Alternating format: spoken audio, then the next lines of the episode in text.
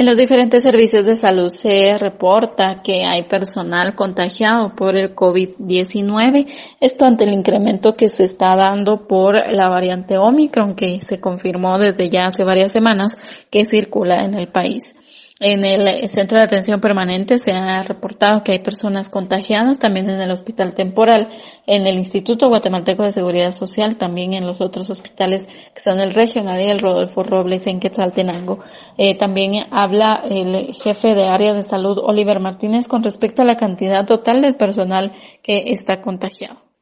Bueno, nosotros ahorita por la situación que se está dando, en donde hemos tenido un incremento de casos a nivel departamental, obviamente el personal que, presta el servicio eh, está en riesgo de poderse infectar.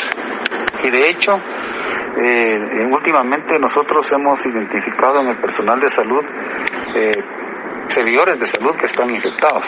Hasta el momento nosotros tenemos un total hasta el día de ayer 78 personas, servidores de salud que han sido infectados a nivel de todo el departamento. Pues hay, de, hay es, personal médico, personal paramédico, eh, rastreadores, eh, que son las personas que están en contacto directo y también personal administrativo, ¿verdad? Que es lo que tenemos en, o sea, es de entre las disciplinas, podemos decir que son todas las disciplinas, siendo en su mayor eh, número personal médico y paramédico.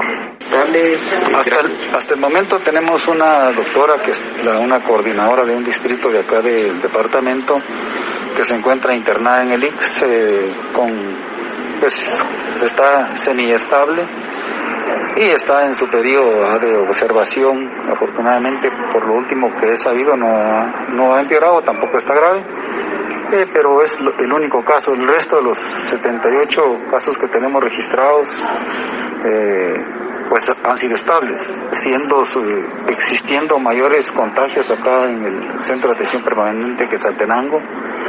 Hasta el día de ayer teníamos 19 eh, personas infectadas, como también en el municipio de, de Cantel, donde tenemos eh, 13 personas que, que, están infectadas, ¿verdad? Ahí tomando en cuenta en Cantel, porque también ahí tenemos un centro, un CAT, que se dedica específicamente a la atención de personas con COVID. La noticia siempre antes por sucesos de Stereo 100, Shirley Rodríguez.